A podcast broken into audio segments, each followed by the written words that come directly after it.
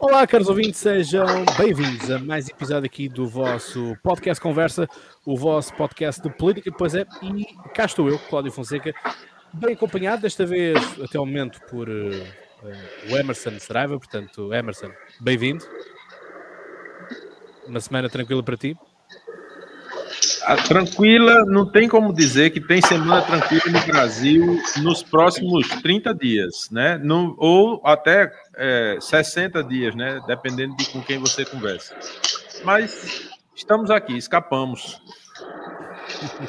entre, entre, mortos e feridos, algum há, há de sobreviver, não é?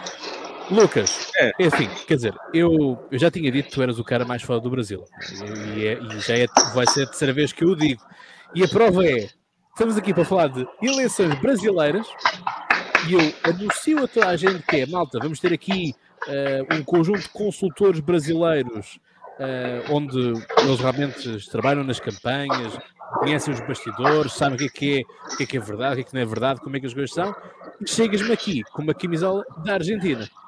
Sim, sim. É, obviamente eu tinha aqui, nesse momento, é tão difícil, tanto na Argentina e no Brasil, de escolher o melhor país, pelo menos no futebol. E no futebol é a Argentina, então eu estou homenageando a Argentina. Porque se a gente for pensar do lado político, os dois são tão lixo, tão porcaria que assim, eu estaria usando a camiseta, sei lá, da Finlândia, né, por exemplo, que está mais bonito politicamente. É, Portugal é mais complicadinho também. Ali a Península Ibérica politicamente é muito complicada, né? É, eu, eu, eu costumo dizer que a Península Ibérica inteira, e com todo respeito aos seus conterrâneos, é o subúrbio da Europa, né? É, é assim como os Balcãs e, e, e a Grécia, é tudo, são tudo subúrbios, não é? O central acaba sempre ser ali a Bélgica, a Holanda, a Alemanha e a França, não é? Portanto, aquilo acaba por ser ali. Uh, coração, o coração da Europa é por ali, mas eh, a questão é, sabes, eu, eu já viajei muito por, por estrada, por estrada e, é, e, é, isso que eu, que eu mais gosto, eh, foi ter, ter feito a Europa por estrada. E a questão é que tu realmente vais andando por vários sítios da Europa, de vários países, incluindo a França, a Alemanha uh, e, a, e, a, Bélgica e a Holanda, que como pusemos aqui como coração da, da Europa, e há vilas, há cidades que tu passas e perguntas que é, isto é a Europa? Às vezes há coisas que não parecem realmente tão, tão industrializadas ou tão ocidentais uh, quanto, quanto isso, não é? Mas bom, bom, por agora estamos aqui nós e, e isso, como se costuma dizer cá em Portugal, não sei se vocês no Brasil também tem a expressão, que é só faz falta quem cá está. Não sei se é igual, pronto, temos esta, esta expressão. Bom, tivemos Uh, se calhar vamos fazer só aqui um comentário muito rápido à questão da, do, que, do que aconteceu na Argentina. Isto não estava assim previsto, mas lembra-me agora que se calhar isto pode ser, pode ser interessante, sobretudo para o debate. Eu vou explicar o porquê que eu quero dar este, este enquadramento aqui.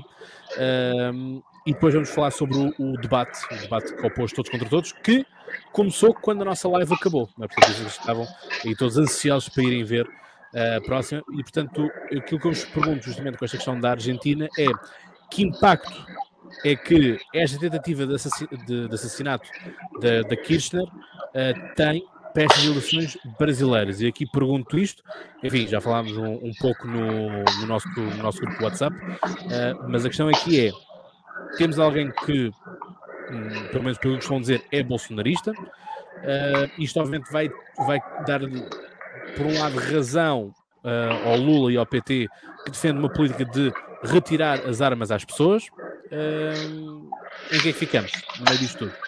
Outro lado, é, é, isto também quando temos ventos no Chile, é?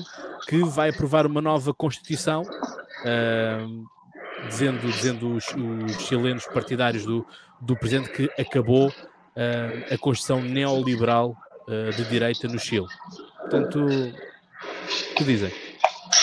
Na, na real, assim, né? É, ele não é um bolsonarista, né? Ele é um conservador que circula nos mesmos grupos é, do conservadorismo latino-americano que bolsonaristas circulam, né? Ele não é bolsonarista, mas ele é amigo dos amigos dos amigos e com amigos bolsonaristas. Na verdade, assim, ele é brasileiro por uma é, por uma passagem por aqui, né? Digamos que ele que a mãe, a mãe e o pai dele simplesmente o pariram aqui, né? Ele é filho de chileno, foi todo criado desde a infância na Argentina, tal e etc. Eu, eu falo do do cara que tentou cometer o assassinato contra a Cristina. Agora, do ponto de vista político disso tudo, né, é, é muito importante. É, eu costumo falar que a Argentina é um Brasil anos à frente. Isso do ponto de vista político, né?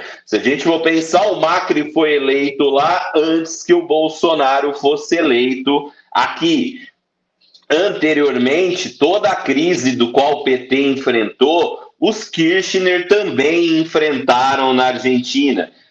A ascendência dos, dos Kirchner dentro do peronismo coincide e é um pouco anterior à ascendência do Lula à presidência. Então, assim, é tudo que acontece na Argentina que acontece um pouquinho depois do ponto de vista político. E algo então, que Lula tem... ganha as eleições. Calma, calma, calma, calma, calma. Seguindo a lógica. É, eu, eu, vou pensar além um pouquinho disso. Algo que está acontecendo na Argentina e que pode acontecer no Brasil, principalmente se o Lula vencer as eleições no Brasil, é que na Argentina você tem uma vice muito forte, que é a Cristina, e um presidente popularmente ou politicamente muito fraco, que é o Alberto Fernandes. E aqui no Brasil, o Lula compôs uma chapa entre ele e o Alckmin, e o Alckmin é um rato politicamente, né? Popularmente ele não é, ele não é ninguém, mas politicamente, de bastidores, ele é muito habilidoso. Aqui em São Paulo mesmo, ele criou o que a gente costuma brincar aqui, que ele é o criador do Tucanistão, né? Porque o São Paulo é o Tucanistão, o lugar a terra dos tucanos, né, que é o apelido do PSDB, ex-partido do, do Alckmin. E quando você tem um vice que é muito forte politicamente, isso traz uma série de problemas. Uma série de problemas porque o vice, no fim, não tem responsabilidade alguma. Ele só é o seu inimigo dentro da sua casa. Ele é a pessoa que te critica, que pede para você fazer as coisas, se as coisas dão errado, ele fala que ele não fez, quem fez foi você, e é isso que está acontecendo na Argentina. Tanto que quando houve o ataque da Cristina, o Alberto Fernandes teve um posicionamento até mais tranquilo, mais light que o do Macri, que era opositor, né? Então, é, isso gerou uma série de críticas para ele e tal. Trazendo isso para o Brasil, é, no Brasil tenta-se, é verdade, criar um clima de que a eleição está muito bélica. Eu acho que mais do que ajudar o Lula, mais do que colaborar para o Lula, é, de usar a narrativa de que ah, o cara era direitista e tentou matar uma esquerdista, uma ex-presidente, então os bolsonaristas são mais violentos. Eu acho que esse episódio, na verdade, poderia ser muito mais bem utilizado pela terceira via, que é justamente quem prega a paz de espírito, o amor entre os próximos, esse espírito nacional unido e tal, e tem sido pouco usado por eles, tem sido pouco usado até pelo Lula e, obviamente, pelo Bolsonaro, não seria utilizado. Eu acho que tem impacto zero na eleição do Brasil. Eu só acho interessante da gente é, pensar nessa projeção de que a Argentina é o Brasil do futuro. Aí as pessoas vão ficar desesperadas aqui no Brasil, né? Quando você ouve que a Argentina é o Brasil do futuro, mas isso do ponto de vista político, para a gente pensar nisso, né? Da, da, é, do quanto é complicado também você ter um vice tão forte politicamente, talvez por isso o Bolsonaro escolheu a Ameba, o, o, o, a, a, a, célula ali que é o, que é o, o caramba, o vice do Bolsonaro é o Braga Neto. Braga Neto. Braga Neto, tá vendo? Ele é tão insignificante que eu até esqueci o nome dele. Por isso que talvez o Bolsonaro tenha escolhido ele, para ter menos problema do que o Alberto Fernandes tá tendo lá. Agora o Lula tem que ficar esperto. Emerson, qual é a tua perspectiva no meio disto tudo? É, rapaz, eu sinceramente acompanhei muito pouco esse, esse episódio lá. Vi, no outro dia vi as notícias, dei uma olhada rápida. E uma coisa que eu tô, que eu tô, inclusive, fazendo nessa campanha, é, para você, Cláudio, entender, né? É, Lucas falou que Portugal, Espanha são o subúrbio da Europa. Eu estou no subúrbio do Brasil, né? Que eu estou aqui no Nordeste. Né? Então, o Nordeste é a, é a, parte é a parte pobre, é a parte afastada, é a parte que tem é, economicamente hoje já é muito forte, né? O Nordeste é a segunda região brasileira em termos de economia hoje, em termos de circulação de, de recursos e tudo, mercado de certa forma, o mercado do Nordeste do Brasil, mas a comunicação ela ainda está muito focada ali no, no, no Sudeste, né? Aí você tem na região Sul uma região que é é, é bem diferente do, do da, das demais regiões do Brasil, justamente porque está ali naquela proximidade com Argentina, com Paraguai, com Uruguai. Então, Uruguai nem tanto, mas Argentina e Paraguai principalmente. Né? É, o Centro-Oeste é uma região muito rural e o Norte é uma região muito amazônica.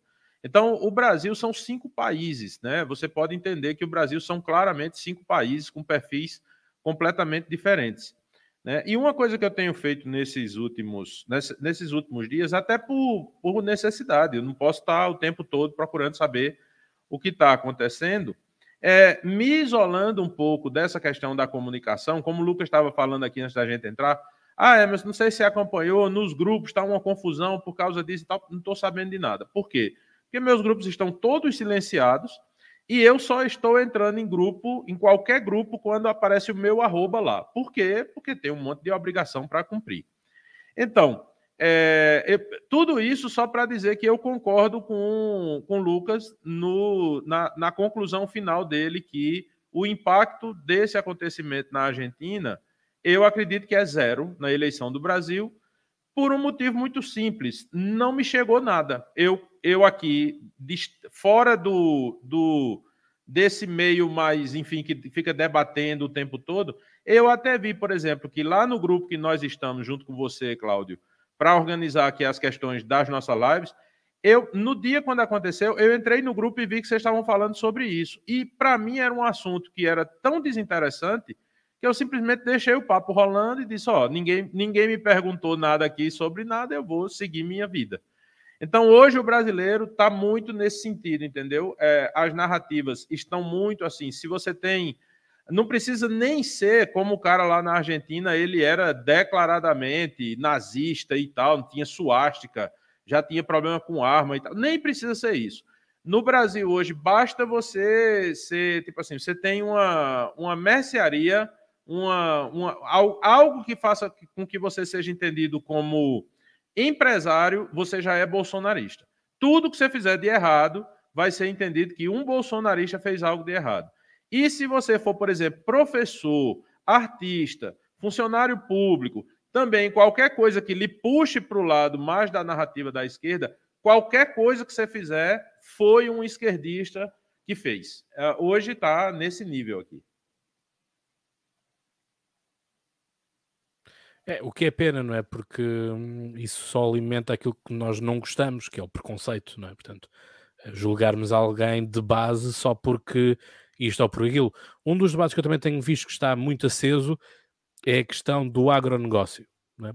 E isso aí, hum, antes de passarmos para o, para o debate, para, para, a análise do debate, eu queria mesmo falar isto convosco, que ficou assim um bocadinho em suspenso da, no outro episódio, uh, que se justamente nesta questão dos artistas e do, do sertanejo e tudo mais, de como, é, como a, a, as músicas ou o estilo musical acaba por fazer justamente esta quebrar, é? portanto, quebra aqui, quebra ali, um, e dizer, ok, se alguém gosta de sertanejo, automaticamente é, é Bolsonaro, se alguém gosta de, de, funk, portanto, está com a Anitta, e portanto a Anitta supostamente está com o Lula, portanto, ou seja, isto, isto, é um pouco estranho, é? isto é um pouco estranho uh, nesta, nesta parte. Lucas. Espera aí, que estás sem som.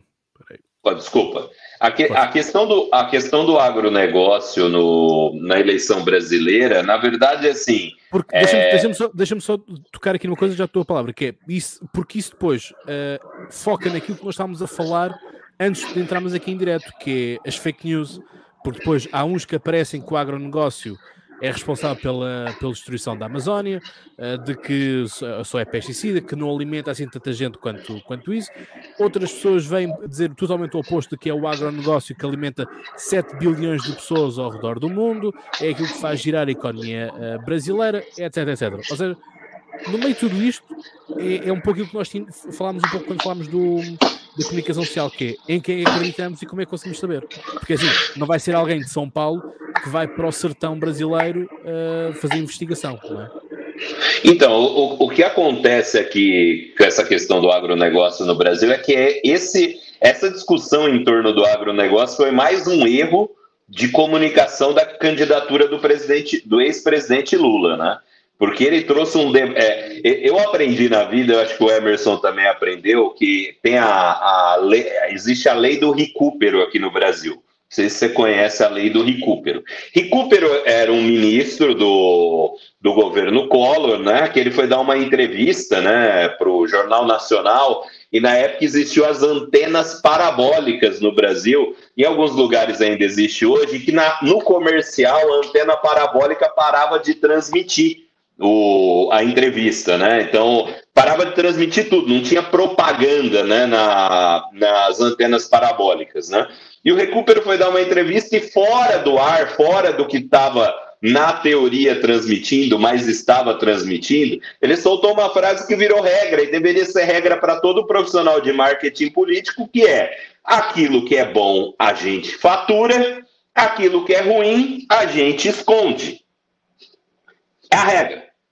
Só que o Lula, ele tem, o Lula, o Bolsonaro também tem essa, essa, esse fetiche por é, o que é bom, ele não fatura. E o que é ruim, ele mostra para todo mundo. Então, essa discussão do agronegócio voltou quando o Lula, no Jornal Nacional, na sabatina dele, para criticar o, é, grandes produtores do agronegócio linkou e, e jogou isso para todo mundo de que o agronegócio, da forma como está, ele mata a Amazônia, mata o meio ambiente. Só que assim, o Lula, o, o, o Lula cometeu um erro clássico, porque inclusive há grandes é, empresários do agronegócio também com ele. Por exemplo, a família do Blairo Maggi, né, que é o maior agro, né, agro do Brasil, é ele apoia o Lula, tem relacionamento com o Lula, está próximo do Lula.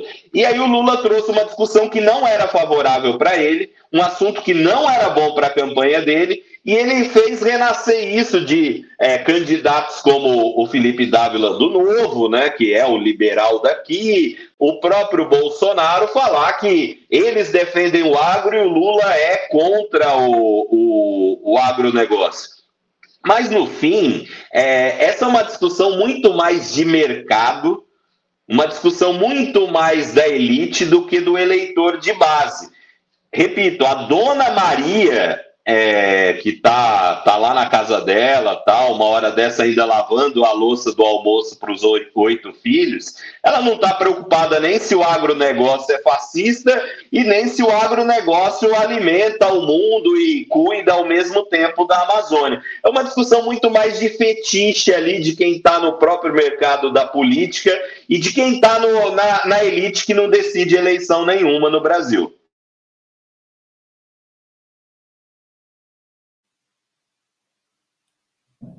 Emerson. Sou eu? És tu. É... Oh, e este, este, o 7 de setembro gente... parece que é assim um, um, dia fetiche, não é? Do que é que vai acontecer de um lado e do outro. Quer dizer, é. está tudo assim envolto num grande mistério. Faz quase lembrar aquelas manifestações do ano passado. Tivemos, tivemos nessa altura que foi o, o 12 sim, de setembro, sim. não foi? Se não me engano. Não, Houve duas datas assim. Também. Sim, houve, houve uma dia 7, depois houve, houve, uma réplica dia 12, não foi? Foi uma pró-Bolsonaro e outra contra o Bolsonaro, se não estou enganado. Isso, é? exato. Isso. É, essa questão do agro, é, a, gente, a gente retorna um pouco a essa questão que a gente estava falando da, até da, da própria questão da Argentina, em relação a isso que Lucas estava falando. é, é, muito, é uma discussão que é, que, que é uma discussão que não chega na base. Agora, ela entra, ela entra na narrativa de um lado e do outro no momento em que acontece, por exemplo, uma declaração como essa que Lula falou, e aí é como eu estava falando, a história que qualquer empresário é de direita e qualquer funcionário público, por exemplo, é de esquerda. É, e aí, por exemplo, quando Lula estava falando, ele estava falando do, do agro, que a gente entende que é assim, o grande agronegócio. O Brasil, é, Cláudio, só para você ter uma ideia, é, tem fazendas, fazendas que não, não na extensão, mas na largura, tem fazendas que você. Uma, uma fazenda só é a largura de Portugal inteiro. Então você cruza uma estrada durante horas e horas e horas e horas e horas. Olha, de um lado e de outro é só soja ou só milho, e você passa horas e horas e horas e horas e horas. É isso. Essa é a realidade, por exemplo, do Cerrado brasileiro. E aí, o que é que acontece? Do ponto de vista eleitoral, da força do voto, o agro não é tão forte, porque é, é, hoje é uma indústria, inclusive, muito automatizada e que não tem grandes, grandes necessidades de mão de obra. É diferente, por exemplo, do agro do passado, que você tinha, por exemplo, as plantações de cana, que você tinha o cortador de cana e tal, né? Aqui na minha região é muito forte, inclusive tem um caso muito famoso de uma de uma líder é, sindicalista do sindicato da, da, dos, dos trabalhadores rurais, chama Margarida Maria Alves, que foi assassinada e tal. Então tem essa coisa, como tem a história de Chico Mendes, que era dos seringueiros, lá na Amazônia. Então, são agros completamente diferentes. E o que a gente entende é que nesses últimos anos, é, essa questão da briga com o agro, ela não começa agora. Ela começou ainda no governo de Lula, no governo de Dilma, que foi quando o agro brasileiro começou a decolar e claramente existe sim, não tem como negar, existe sim um trabalho de questão de mercado do agro americano, do agro europeu, para tentar criar essa imagem do agro malvadão aqui no Brasil, que devasta florestas e tal. Por quê? É interesse de mercado. O que é que acontece? O agro brasileiro, nesses últimos anos, ele reagiu. Então, eles contrataram é, consultorias, eles contrataram serviços de comunicação, eles têm feito muito lobby junto ao Congresso Nacional, eles têm feito um trabalho de advocacy muito forte no Brasil. Então, hoje hum, termina sendo também uma guerra de narrativas. E em relação a essa declaração de Lula, aí onde é que está o problema para Lula? Em cima disso que Lucas falou, de falar umas besteiras de vez em quando. Eu estou aqui na região do semiárido nordestino, é uma das regiões do Brasil menos produtiva do ponto de vista de agronegócio. Por quê? Porque não adianta, se plantar aqui não dá. Né? Eu, para vocês terem uma ideia aqui, é, meus vizinhos aqui, a principal fonte de renda deles na zona rural é tirar pedra, aquela pedra de paralelepípedo que o cara tira. Pronto. Minha vizinhança toda aqui, os caras, quando, quando você chega para o cara, você trabalha em quê? O cara diz, eu trabalho na pedra, ou seja, o cara passa o dia todo fazendo aquilo que anos atrás era considerado a pior coisa que um ser humano podia fazer. Quando o cara era o pior bandido do mundo, ele ia para uma penitenciária fazer trabalhos forçados, o que a cara fazia? Botava ele para quebrar pedra. Meus vizinhos aqui vivem disso e vivem com muito orgulho. Só que tem a, quando chega o período de chuva, eles têm uma terrinha, então eles plantam milho, eles plantam feijão, eles plantam alguma coisa. E aí o que é que acontece? As narrativas chegam para esse pequeno produtor, que às vezes nem é produtor rural, ele vive de outra coisa, só que ele tem uma terrinha, no período da, da, da chuva ele planta, e o cara diz, ei, o vice lá, que foi que Lula falou, disse que essa galera do agronegócio, o pessoal que vive da zona rural, é tudo fascista, é tudo bandido, é tudo não sei o quê. Então, tudo cai no colo de uma narrativa e todo mundo vai usar contra um e contra o outro. É a mesma coisa que aconteceu no debate com a história de Bolsonaro em relação às mulheres. Né? Então, aí, obviamente, que as pessoas vão chegar e vão dizer, ó, Bolsonaro, mulheres, não sei o que e tal. Aí tudo, no final, tudo é completamente é, é, manipulado e tirado do contexto. Simples assim. Muito bem. Obrigado, Lucas e Emerson, por este contexto, que também, obviamente, é necessário, porque o Brasil não é tudo praia, não é? praia, areia fina, cachaça 51, sertanejo, botina. Uh, a, roça, a roça é diferente, não é? Uh, mas pronto, olha, nunca sabe quando. Como é que se chama? Eu, pá, eu gosto muito deste, deste duo, mas esqueço-me sempre do o Anthony Gabriel. É?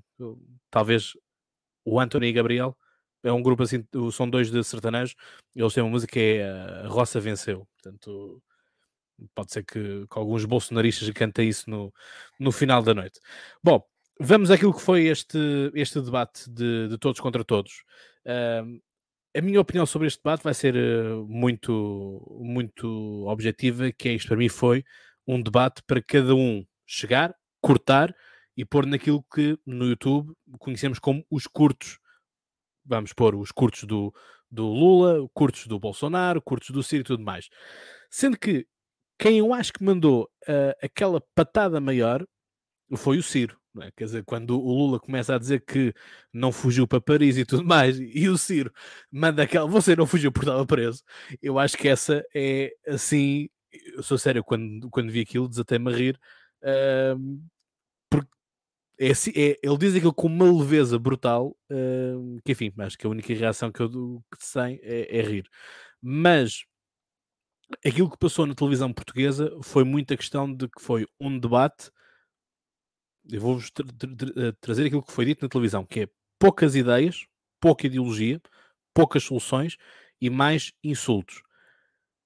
Eu, quando vi o debate, não me pareceu tanto isso. Ou seja, obviamente cá os insultos, mas também havia ali matéria. É? Também todos eles tinham, acabam por ter ali uh, algumas ideias mais ou menos bem desenvolvidas, mas havia algum, algum, algum conjunto de ideias. Uh, eu acho que foi um debate onde os três rapazes que lá estiveram foram muito mais duros do que, do que as senhoras que, que se candidatam, que inclusive respeitavam uh, infinitamente o moderador, não é? Esse depois também foi um, um, dos reels, um dos curtos, que também é o entrevistador diz, ah, e ela nem acaba a ideia que estava a dizer, portanto, corta mesmo ali, portanto, parece-me alguém uh, muito verde, portanto, alguém que não está pronto ainda para os debates, porque nós sabemos que um político alguém quando está a debater, o moderador está a procurar interrompê-lo, mas ele continua até, até conseguir, não é? Pelo menos até conseguir a determinada ideia. Lucas, como é que, como é que tu viste este, este debate? O que, é que te, o que é que trouxe? E, sobretudo, se, tal como aconteceu no Jornal Nacional, foi uh, mensagens para dentro, ou seja, quem é bolsonarista achou que o Bolsonaro foi o maior, quem, quem, foi, quem é do Lula achou que aquilo ele foi o maior, ou se aquilo, por algum lado, uh, a percentagem de indecisos que ainda estão por decidir o que é que, o que, é que quem é que vão votar, se por algum lado diminuiu ou não diminuiu. Qual é a vossa perspectiva em relação a isso? Os debates, assim como as sabatinas ou qualquer eventos isolados em campanhas, não sei aí em Portugal, mas aqui no Brasil não tem o poder de decidir, de mudar nada, cara. A não ser que um candidato estupre alguém no meio de um debate, ele não vai, não vai mudar em nada aquilo que o eleitor pensa, ainda mais em uma eleição cheia de paixões. Uma eleição onde é, mais de 70% dos eleitores estão decididos sobre aquilo que vai. Que, sobre quem vão votar. Então, os debates, assim, aqui no Brasil, não não, não tem essa relevância toda. Aliás, os debates, assim como as sabatinas, igual do, iguais as do Jornal Nacional, como o Emerson destaca bem, como eu coloquei nas minhas redes também, elas viraram um estúdio de gravação para conteúdos de redes sociais, onde efetivamente o candidato, no fim, só fala com a sua base. Ou seja, serve para você pegar os seus melhores momentos e transformar em curtos, não, ou em cortes, como a gente chama aqui, e pegar os piores momentos do adversário e transformar em cortes ou curtos para eles. Basicamente isso. Dentro desse objetivo, todos os candidatos conseguiram produzir boas cenas, conseguiram produzir bons curtos para suas bases. Então, assim, todos mesmo. É, é, eu, falo, eu, eu, falo de todos porque o Bolsonaro conseguiu se sair muito bem na primeira pergunta para o Lula sobre a questão da corrupção e o Lula se saiu muito mal. O próprio Lula, num momento em debate com a candidata Soraya Tronic, que ela faz a pergunta provocativa de que não viu melhoras do governo dele, o Lula solta aquela, ah, mas seu motorista, seu jardineiro, sua empregada doméstica viu. É um corte maravilhoso, repercutiu muito bem aqui no Brasil. Ao mesmo tempo, a própria Soraya Tronic, que é uma candidata é, inexperiente, né? Porque ela está na segunda eleição dela na vida, né? A, a primeira foi a que ela foi eleita senadora e agora ela está na segunda eleição dela teve um destaque enorme, tanto que ela conseguiu sair. O Bivar, que era o candidato do partido dela, ficou meses com zero pontos. Ela bastou é, um debate e umas propagandas de TV para já subir para um ponto, e na próxima pesquisa já. Projeção para ela é de dois pontos percentuais numa pesquisa, já assumindo ali o quinto lugar isolado justamente trazendo, né? Ela protagonizou cenas engraçadas, né? Como ela disse que viraria onça, ou quando ela falou, ó, oh, reforça a minha segurança aí, porque eu vou falar tal. Isso chama a atenção, é importante quando o candidato, de alguma forma, ele não está liderando ou não está competindo ali em cima, ele chamar a atenção para ele. Simone Tebet, é, para quem assistiu o debate todo, ela foi me a melhor no debate todo, para quem viu o debate todo. Só quem vê o debate todo, é uma minoria assim. Talvez ela tenha sido a que produziu menos cortes, a que produziu menos curtos. Para quem assistiu o debate, ela foi incrível, conseguiu dialogar, debater bem com todo mundo. Mas para quem estava buscando ali um conteúdo de rede social, talvez ela não tenha ido tão bem. Então, assim, é, é, eu, eu até falei na minha rede, né? Por que, que o nível dos debates está tão baixo? Porque o debate de verdade não está acontecendo ali onde ele está, ali na emissora de TV, no estúdio de TV. O debate está acontecendo de verdade fora do estúdio de TV. Então, assim, ali dentro, no conjunto do debate, eles sempre vão ser de nível baixo. Sempre. Teve embate.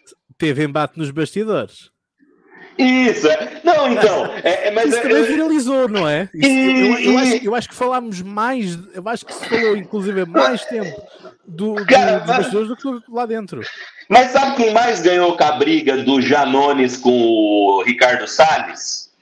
Os dois são candidatos a deputado federal e ficaram a semana inteira aparecendo na mídia cada um agradando o seu lado. Então, o debate está fora ali dos estúdios. Cara, é, eu, eu no meu post eu fiz um, um, um apanhado de números assim, mas o debate é a, a, a, maior audiência histórica da Band, se eu não me engano, maior Copa do Mundo e etc. Foram, em média, mais de 13 milhões de interações nas redes sociais por bloco. Então, assim, é um negócio enorme que os candidatos fazem para fora. E quando eles fazem para fora, não há um debate de ideias. Há um espetáculo para se mostrar para quem está do lado de fora. Então, assim, eles cumpriram bem a função que eles tinham.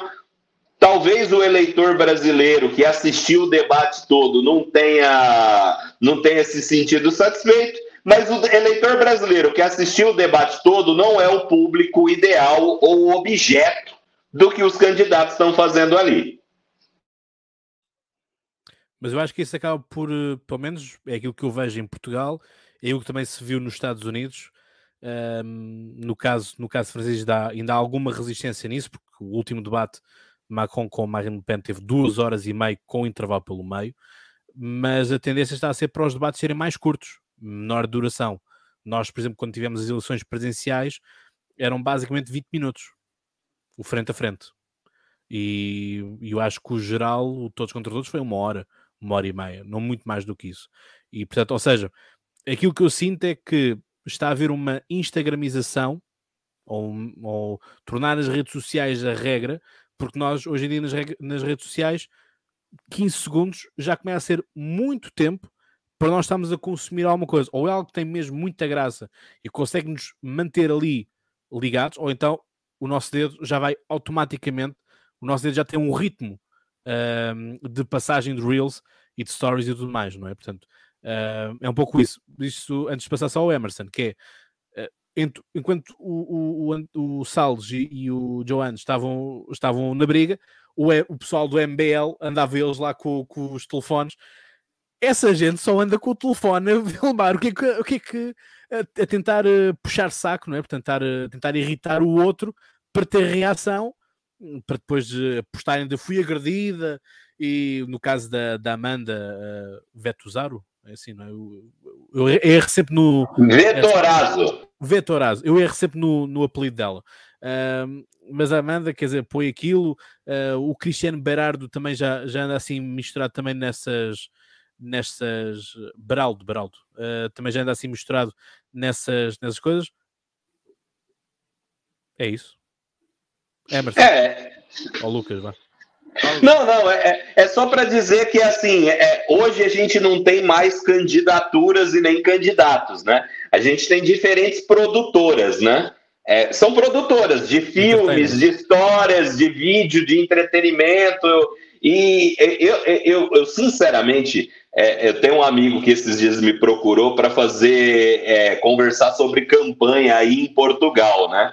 Eu tinha um outro amigo que estava em Angola agora há pouco, e eles falaram assim para mim, Lucas, a gente precisa de gente que traga o marketing político é, brasileiro para cá. Eu falo, cara, vocês não estão preparados para esse tamanho de entretenimento e de palhaçada que a gente consegue fazer com política aqui. Porque por mais que vocês achem a política aí que tem as suas coisas estranhas, aqui a gente está acostumado com um programa de auditório de domingo na política. Então, assim, é, é, é, normal. Isso aqui no Brasil é assim, ó, o cara briga com outro, os dois saem ganhando, e a terceira pessoa, que é a que critica melhor os dois, também sai ganhando. Mas aí, Lucas, eu, eu, eu vi há, há, uns dias, vi uma pessoa muito sábia. Sabes o que, é essa pessoa sabe disso? Essa pessoa sabe disso o seguinte, que é eleição não é filme pornô, é romance. é isso, né, Emerson? É, é assim, o, o, a primeira coisa que é impressionante é que é, quando a gente começou a live, aí Cláudio falou, olha, a gente vai hoje a gente vai debater sobre, vai falar sobre o debate, e aí eu digo, que debate? Porque, assim, é, eu, eu, tive que me lembrar que o debate foi domingo passado. Para a gente, faz três anos. Para mim, faz três anos que aconteceu esse debate. Porque já aconteceu um turbilhão de tantas coisas ao longo dessa semana que o debate já morreu. Sabe? É, é impressionante o volume que a gente tem na campanha desse ano. Né? Essa questão do, dos cortes, eu estou trabalhando, eu estou envolvido em campanhas regionais, né? Campanha de senador e campanha de, de governador. E uma coisa que a gente tem dito, né? Para quem está assistindo aqui que atua nessa, nessa área, é uma coisa que a gente tem dito, quando antigamente a preparação para o debate era uma preparação para um debate. Hoje em dia, a preparação para o debate não é mais, é uma preparação como você prepara um ator para uma peça, como você prepara um cara que vai fazer um monólogo, um cantor que vai cantar. Então você não leva em consideração, por exemplo, se eu estou preparando um ator para uma peça e ele diz, e se a galera aplaudir? Eu digo, ah, agradeça. Simples. E pronto, e segue a peça. Então, quando a gente hoje faz preparação de candidato, por exemplo, para um debate de governador, qual é a lógica? Chega para o cara e diz: olha, eu preciso que você me traga desse debate essa declaração, essa declaração, essa e essa. Eu preciso, eu preciso que você gere esse conteúdo para mim. Aí o cara diz: não, mas peraí, eu vou fazer a pergunta. Eu digo: eu, eu quero que você faça essa pergunta aqui, porque essa pergunta vai deixar o cara puto e tudo indica que o cara vai sair do púlpito e vai voar no seu pescoço. E se ele fizer isso, não importa. E se ele falar daquele problema que eu tive, não importa. Mas aí o que é que eu vou dizer na réplica? Na réplica você vai dizer isso. Mas e se ele falar isso? Bicho, a réplica que eu preciso é essa. Não importa. É, é, uma coisa que aconteceu, por exemplo, na segunda-feira, acho que na segunda ou na terça-feira, alguém mandou para mim uma mensagem tipo assim, como se o cara tivesse me mostrando que o debate não tinha importância. O cara disse: olha, a, a, o debate do domingo teve apenas 1%, um, um terço da audiência da, no, da principal novela da Globo, que é Pantanal, que passou na segunda-feira. Eu digo, ok, mas me diga aí, quantos cortes, quantas análises, quantas lives, quantos reels, quantos posts, quantos prints teve Pantanal? Nenhum. Quer dizer, teve o que tem normalmente. Então, o debate não é mais feito para o debate. Inclusive, o debate, sendo muito sincero com você, o que eu mais gosto é quando o debate, no caso dos candidatos que a gente está trabalhando, o que eu mais gosto é quando o debate não tem audiência nenhuma, porque a gente vai controlar a repercussão. Quanto menos audiência o debate tiver, melhor, porque ninguém viu a versão original, só vai ver os melhores momentos ou os piores momentos. Então, assim, é simples assim, sabe? Do ponto de vista do, do que aconteceu com os candidatos, aí já colocando Bolsonaro, Lula, qual era a grande, especiali a, a grande expectativa que tinha para o debate? Era o primeiro grande confronto público de Bolsonaro e Lula. Né? Então, na campanha de 2018, existia muita expectativa em relação, primeiro, a Bolsonaro no debate, porque todo mundo dizia que Bolsonaro ia ser destruído nos debates.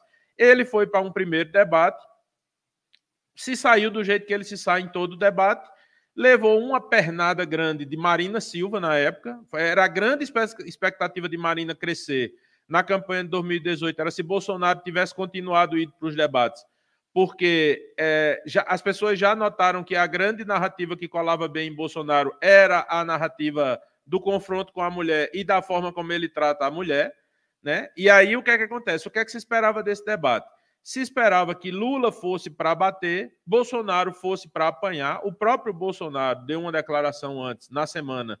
É, perguntaram a ele: você vai para o debate? Ele disse: vou, já sei que eu vou apanhar de todo mundo, mas vou né? E ele disse claramente: eu tenho, eu tenho minha estratégia. A estratégia dele era essa. Ele, ele, para ele não importava a resposta que Lula ia dar àquela primeira pergunta que ele fez. Ele queria ter a pergunta, ele queria confrontar Lula com uma pergunta que seria é, desconfortável para Lula, né?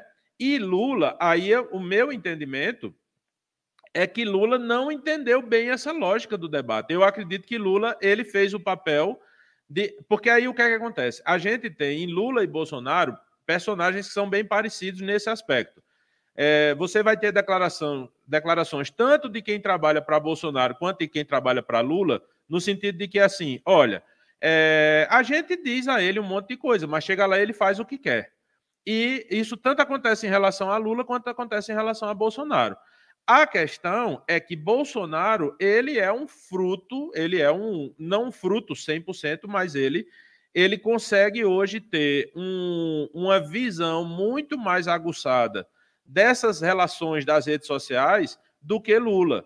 Então, Lula, ele estava produzindo curt, cortes, né, ou curtos, para a base dele, é, mas dentro de uma linha estratégica que vem da, da persona de, de Lula histórica, de chegar e dizer, não, eu vou ser o bonachão, né? Aquela história, você não sabe, mas sua empregada sabe. Não, Ciro, a gente vai conversar, a gente vai chegar a um acordo, e não sei o quê, e tal, né? Então, é, eu vejo que Lula fez o que tinha para fazer, eu acredito que ele sentiu o peso, sim, já eram, acho que mais de 12 anos sem ir para um debate, sentiu o peso.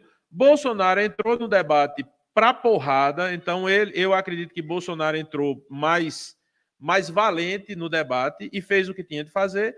E, no final das contas, eles geraram os cortes que tinham para gerar. Aí a gente tem a, uma situação que é essa situação de Ciro em relação a, a Lula. Eu acredito que foi a grande fragilidade de Lula, essa coisa de você estava preso. E a gente também tem a, a questão de, de Bolsonaro em relação no momento em que ele teve a, a reação à pergunta de Vera Magalhães, aí o debate entrou num rumo completamente diferente, porque aí todo mundo começou a surfar nessa onda. Né? Se Bolsonaro não tivesse feito aquele comentário em relação a Vera Magalhães, ele tivesse deixado para a rede dele fazer aquilo, partir para cima dela, Bolsonaro teria saído do debate como grande vencedor do debate, teria dado uma surra em, em, em Lula e em todo mundo lá.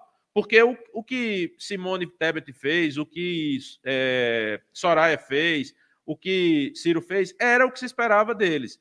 Soraya teve esse, esse efeito que, que Lucas falou, por, pelo motivo de que ela era novidade, né? E é uma, é, uma, é uma mulher que fala bem, é uma mulher que é bonita, é uma mulher que tem uma pegada é, também. Ela, ela é, eu não sei se existe ex-bolsonarista, né? Mas ela é ex-bolsonarista, ela se elegeu na onda de Bolsonaro, né? Então, eu acho que eu acredito que assim, o balanço do debate, ao meu ver, ele foi muito nesse sentido.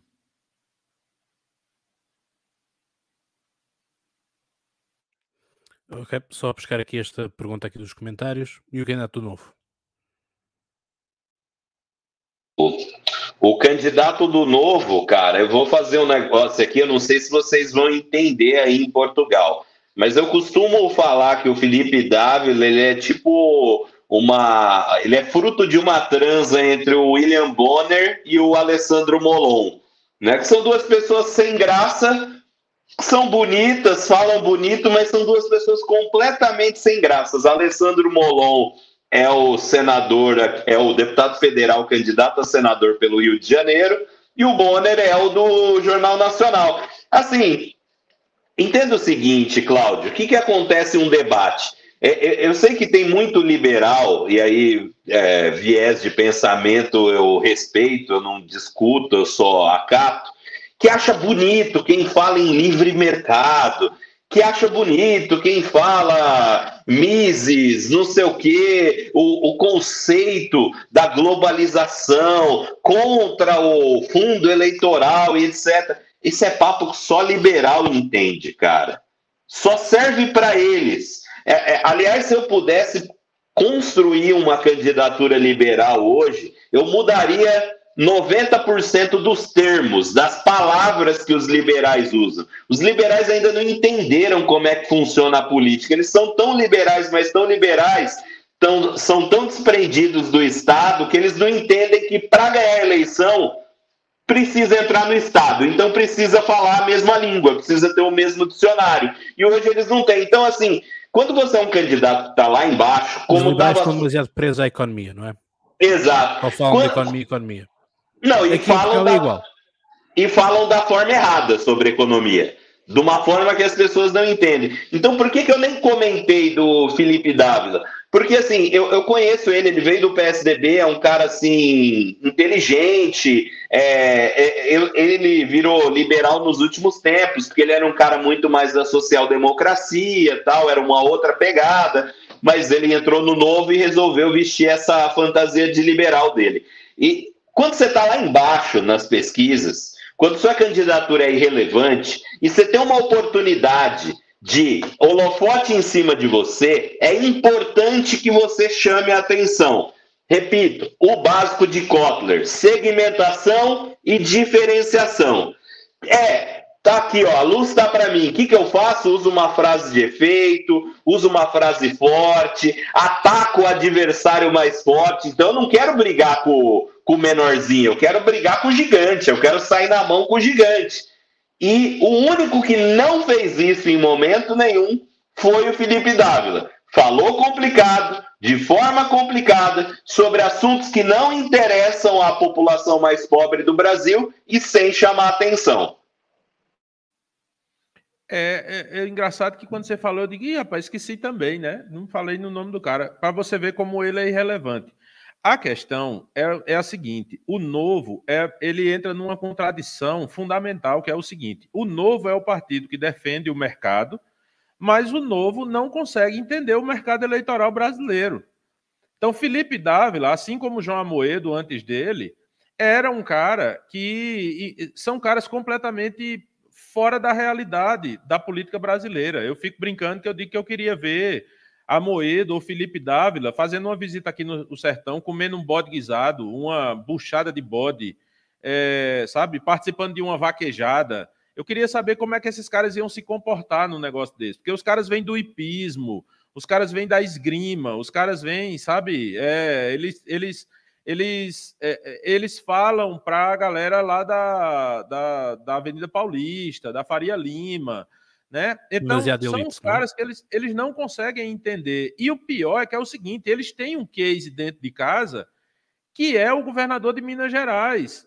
Então, assim, o novo ele poderia ser hoje, ele pode, o novo poderia ter hoje, por exemplo, um grande candidato à presidência, se ele pegasse, por exemplo, um cara que de repente fosse um grande empresário que saiu do nada né? De repente, eu não seria o caso, mas pegar um, um até um, um, cara como Jorge Paulo Lema, como Jorge Sicupira, esses caras. Mas assim, eu vejo que é, o perfil do novo seria muito mais um cara estilo Zema, sabe? Um cara que você dissesse assim, esse cara, ele é, ele é empreendedor, ele é do mercado, ele gera emprego, mas ele conhece a base, né? Se você solta Romeu Zema ali pelo, pelos os recantos de Minas Gerais, ele fala a linguagem do povo, ele conhece a vida do povo, ele sabe o que o povo passa, né? Então, o, o grande problema do novo é que é uma coisa completamente desconectada da realidade. Bicho, eu estou aqui no Nordeste do Brasil, quando eu vejo Felipe Dávila, aqueles vídeos dele, ele com aquele pullover dele, sabe, aquele coisinha no ombro, sabe? Eu, só falta usar o coletinho. O cabelo do Grecin 2000, né? O cabelo do é, Grecin 2000, né? É aquela coisa tudo muito fora da realidade. Os ambientes, você olha as redes sociais de Felipe Dávila, faz, é uma coisa muito estranha. Os ambientes que ele frequenta, as cadeiras, as mesas e tal. Eu tenho alguns candidatos que eu acompanho que são do novo, até gente que eu fiz mentoria e tal. E às vezes eu fico olhando e digo, gente, vocês não vivem no mundo real, isso não é o mundo real vocês têm que entender que campanha é tem uma linguagem, tem um ó, isso aí não tem nada a ver com o brasileiro, não tem nada a ver. Então assim, é um cara que vai, enquanto o novo tiver nesse caminho, o novo vai, vai continuar sendo um partido de um nicho muito específico, é exatamente o velho coworking de guerra, né? E aí vai, vai ser um partido muito específico e uma coisa que, enfim, não vai se conectar de fato com a população. E eu não, eu não, sinceramente, não vejo que eles tenham interesse também de que isso aconteça, não. Eu vejo que o novo o novo está cumprindo o papel dele, que é ter um espaço para falar, ter um, sabe, é, é, aquela coisa do clube do. O, é, é, um negócio meio Rotary, meio, sabe, é uma coisa meio. É, aqueles, aquele, é bem aquela pegada de, de de Dória, né? Que tinha aquele, aqueles grupos de empresários que fazem. Pronto, o novo ele é um clubinho, simples.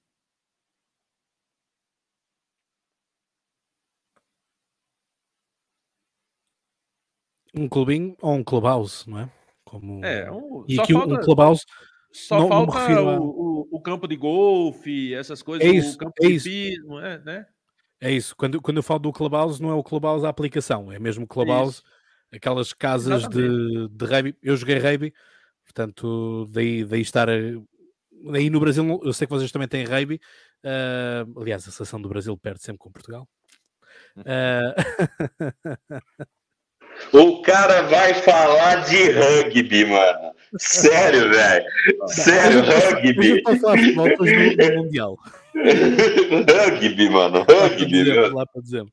Uh, mas pronto, mas no, no Rugby temos sempre aquelas casinhas uh, estilo, estilo inglês, né? O, uh, aquelas, quase aquelas cabanas de madeira, lareira, mais os troféus de caça e tudo mais, e, portanto ali as camisolas e, e, as grandes famílias ali à volta com, com, essa, com essa indumentária que estavas a, a, falar. não sei se vocês têm algo mais a acrescentar em relação a esta semana ou se, e se querem já chamar a atenção do que é que vai ser importante na próxima semana. Portanto, para deixarem já a réplica para domingo no, no próximo episódio que, que vamos ter, uh, o que é que vocês querem chamar a atenção hum, para a próxima semana, sobretudo? 7 de setembro, sem dúvida, né? É grande expectativa, não é? É ver o que é que acontece. É. Semana é a semana do 7 de setembro.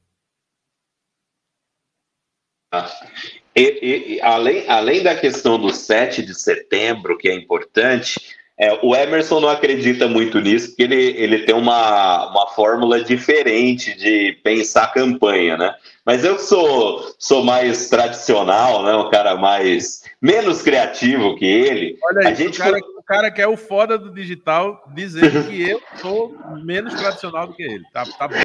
É, não, é, é, porque assim, aqui no Brasil, principalmente com essa história de campanha de 45 dias, mas antes, quando eram três meses, por exemplo, de campanha, a partir com o fim do primeiro terço de campanha, se muda-se fases da campanha.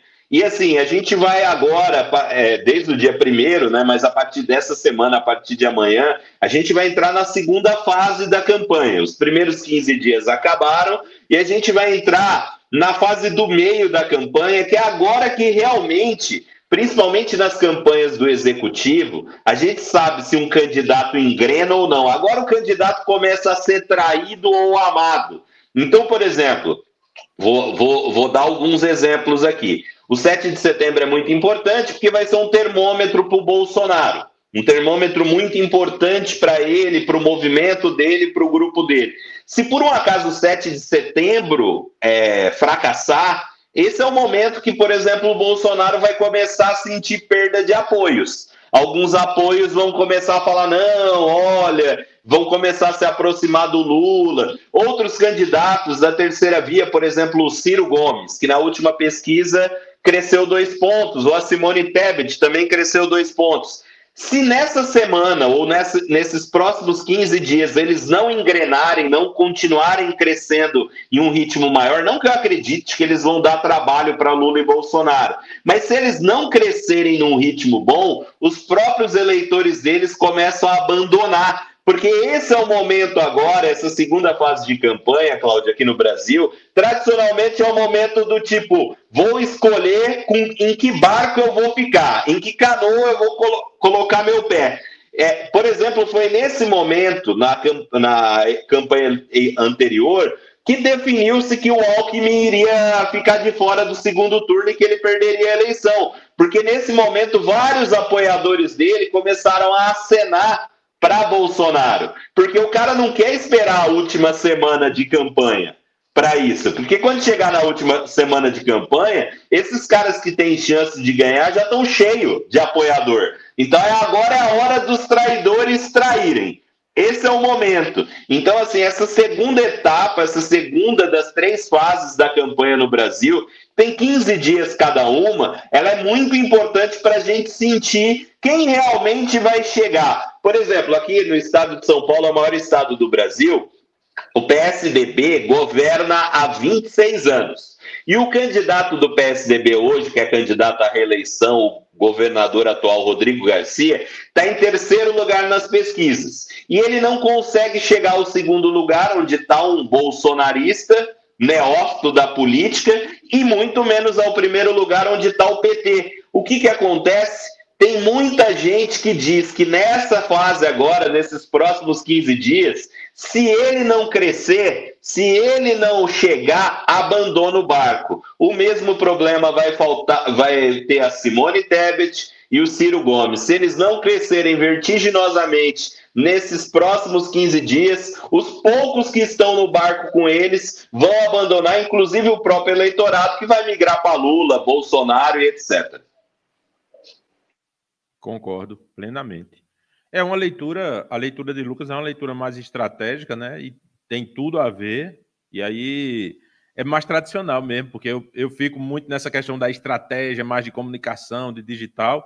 Mas eu concordo, inclusive, Lucas estava falando, eu estava lembrando de uma análise que eu vi essa semana do nosso querido amigo Gilmar Arruda, que é um dos caras que eu acredito que tem uma das melhores leituras do, do cenário político e eleitoral brasileiro.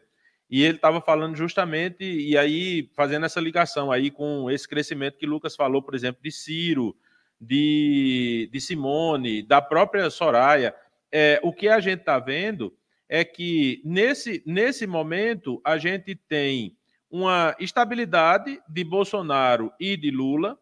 É, o que se esperava no começo da campanha? Os, os dois lados esperavam um, um, disparo. Então, Lula esperava. Lula já vinha estacionado muito tempo. E aí o que se esperava era assim: não, quando vier a campanha, vai vir visibilidade, vai vir propaganda, vai vir debate, vai vir evento e tal. A gente vai poder jogar a militância na rua e aí é o momento em que os dois vão decolar. E o que está acontecendo é o contrário: os dois estacionaram, o eleitor começou a campanha muito parecido com aquele, aquela luta de boxe que o cara fica só observando e não dá golpe nenhum.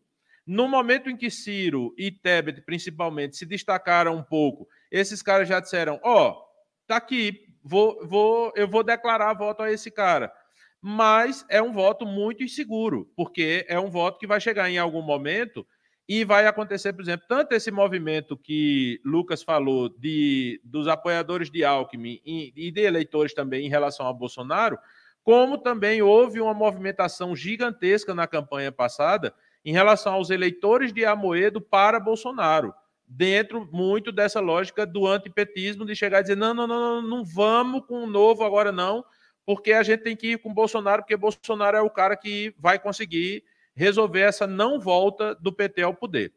A minha dúvida que eu tenho em relação a esse comentário, por exemplo, de Gilmar, que eu considerei muito interessante, é que ele cita, por exemplo, que Ciro e Tebet, eles são, o segundo voto deles é Lula, e que poderia haver uma movimentação no final da, já na reta final, é, em, direção a, a Lula.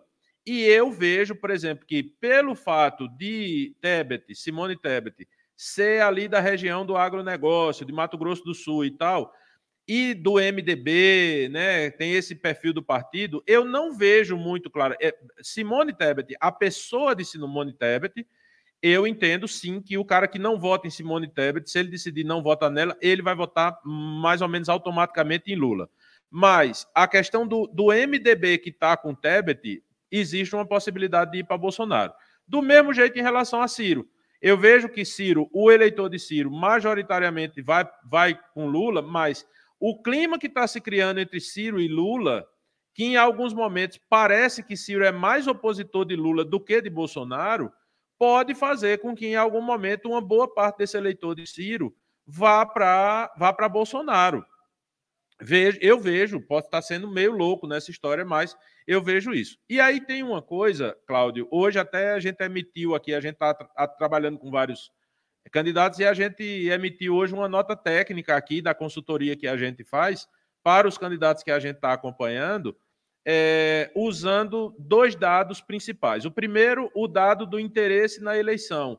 Né? Eu até usei como base uma pesquisa da FSB que foi publicada recentemente, mostrando, por exemplo, que 68% dos eleitores estão muito interessados, estão extremamente interessados ou interessados na eleição. Só que quando você vai analisar qual é a pergunta, a pergunta cita inclusive duas vezes eleição para presidente da República. Então existe um interesse muito grande na eleição de presidente da República. E aí eu fui, eu fui. O outro dado que eu usei nessa análise foi um dado de 2018, a primeira pesquisa pós primeiro turno de 2018, que foi do Datafolha, que analisou, a partir das respostas dos entrevistados, que 63% do eleitorado brasileiro em 2018 decidiu em quem ia votar um mês antes da eleição. Se a gente entender que esse, se a gente cruzar aqui esses 68% de interesse na campanha presidencial com os 63 da eleição de 2018, eu posso imaginar que na eleição desse ano, 65% dos eleitores já decidiu o voto, nesse momento. E aí, voltando para os dados de 2018, a gente tem que 15 dias antes, nesse intervalo entre um mês e 15 dias, a gente pode entender aí que mais 10% do eleitorado, por isso que a gente tem esse grau de estabilização. A gente pode entender que mais 10% do eleitorado vai decidir, então não é tanta coisa esses dois de Ciro, esses dois de Tebet e tal, né? Aí, uma semana antes da eleição, em 2018, esse dado era de 8%, ou seja, 8% dos eleitores decidiu em quem ia votar 8, é, na semana da eleição. Aí, na véspera, você tem 6% dos eleitores decidindo no sábado, no dia, no dia anterior à eleição, e você tem 12% no dia da eleição, Cláudio. Olha que loucura isso a gente tem 18% dos eleitores brasileiros mantendo-se essa métrica, e eu acredito que ela vai se manter um pouco para baixo, mas a gente tem 18% do eleitorado brasileiro que vai, vai resolver do sábado para o domingo. E aí você vê como é uma loucura, por exemplo, todas as análises que se faz de pesquisa, de tudo que acontece, porque, na verdade, é, qualquer diferença que não seja é, acima de 12%, ela pode mudar completamente na eleição.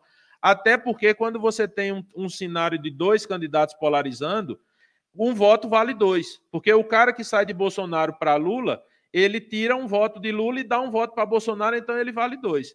Então, assim, eu vejo que agora, concordo plenamente com o Lucas, essa próxima semana, além do 7 de setembro, ela vai ser muito importante na construção dessas três etapas que vem aí de, de consolidação, de cristalização do voto. 15 dias antes, uma semana antes, na véspera e no dia.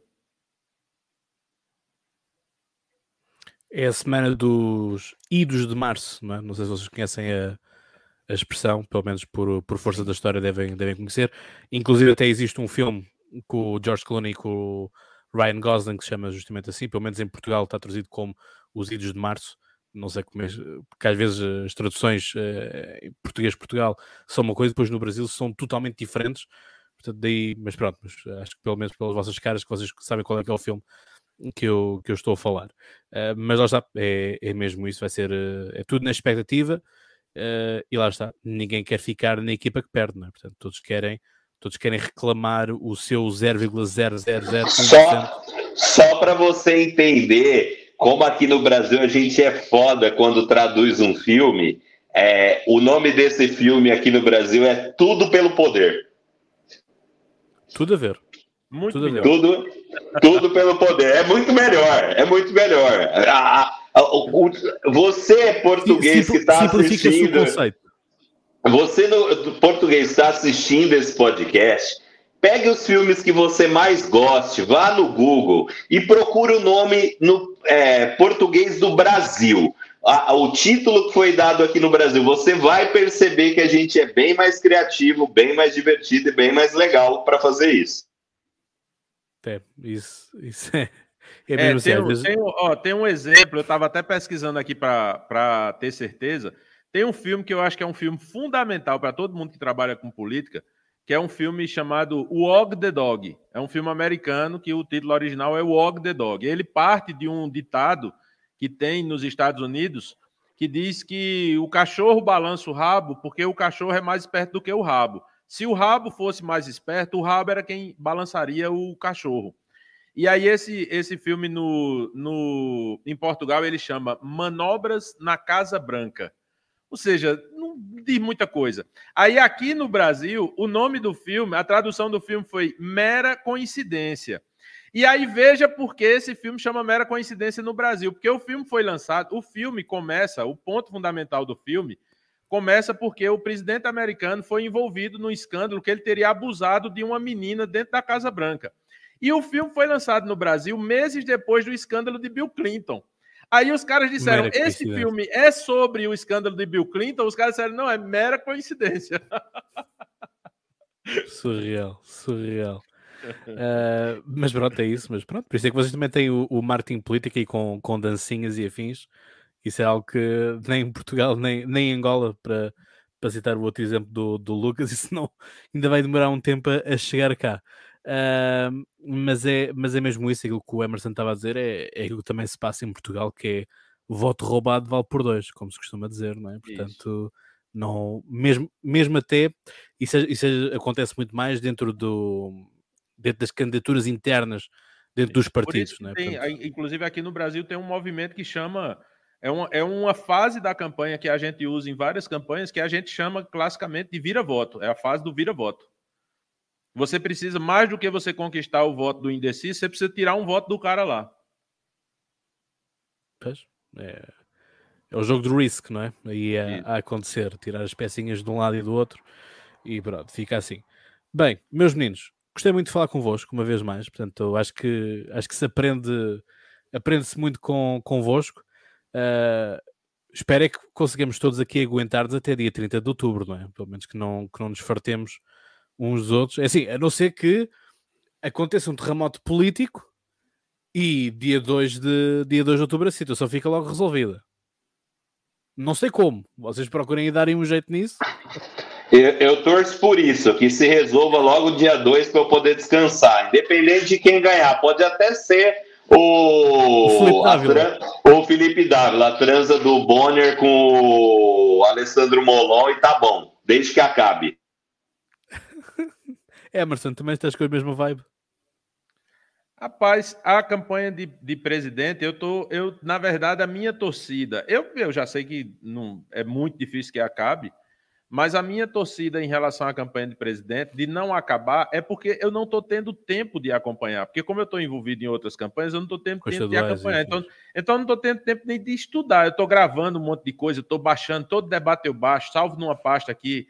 Eh, depois eu vou assistir isso com calma e tal. Mas em 2025. É, turno, se eu não tiver envolvido também em nenhuma campanha, né? Mas aí seria só uma campanha, é, é bem mais tranquilo. Agora são 12, né? Então é pau. Mas aí, se eu não tiver envolvido em nenhuma campanha, ou se tiver só em uma, aí eu, eu quero que tenha segundo turno para eu assistir o segundo turno, para eu ver como é que vai ser o segundo turno. Né? Então quer dizer que podemos esperar uma versão melhorada tua no segundo turno. Ou piorada. Lucas. Ou piorada, né? Lucas, se ele já fala tanto e não vê as coisas, imagina no segundo turno quando acompanhado 24 horas. Ah, tá vendo? Tudo brincadeira, Emerson, respeito. Uh, mas é isso, meus meninos. Obrigado. Vemos então no próximo domingo, que é então dia. Só para ter aqui a certeza, uh, às, quantas, às quantas andamos. Dia 11, portanto, dia 11 cá, cá estaremos. Olha, pra, 11 pra, de setembro. Só para citar, só para citar o ministro Barroso aqui no final, próximo dia 11, se não houver um golpe, estaremos de volta. Por causa do, do Salvador Allende, não é? Também. É, não, mas porque o, o Barroso essa semana deu uma declaração dizendo: no ano que vem, se não houver um golpe, eu serei presidente do, do tribunal, né? Pronto, então, se ele diz. quem somos nós, não é? Mas é isso, portanto, dia 11, dia 11 de, de setembro estaremos também. Uh, enfim, nunca sabe quando no próprio dia 11 uh, eh, o Lula ou o Bolsonaro decidem falar dos talibãs uh, do 11 de setembro de 2001 nos Estados Unidos, ou até mesmo falarem do Salvador Allende e cruzarem isso com a Kirchner e com a facada do Bolsonaro. Enfim, acho que vai. Vamos esperar, vamos esperar, sobretudo para vermos a meio da semana, dia 7, na quarta-feira, então o que, é que, o que é que vai ser. De resto, desejar aqui a todos aqueles que, todos aqueles que são brasileiros um feliz dia, dia 7 de, de setembro, que divirtam-se muito e, portanto, é por aí. Portanto, como eu costumo dizer, vocês sabem então já mais de cor, até lá tenham boas conversas e já agora aprendam política. Um abraço. Obrigado, valeu. Obrigado, obrigado, tchau. Irmão, um abraço, Cláudio, fica com Deus. abraço. Tchau, tchau.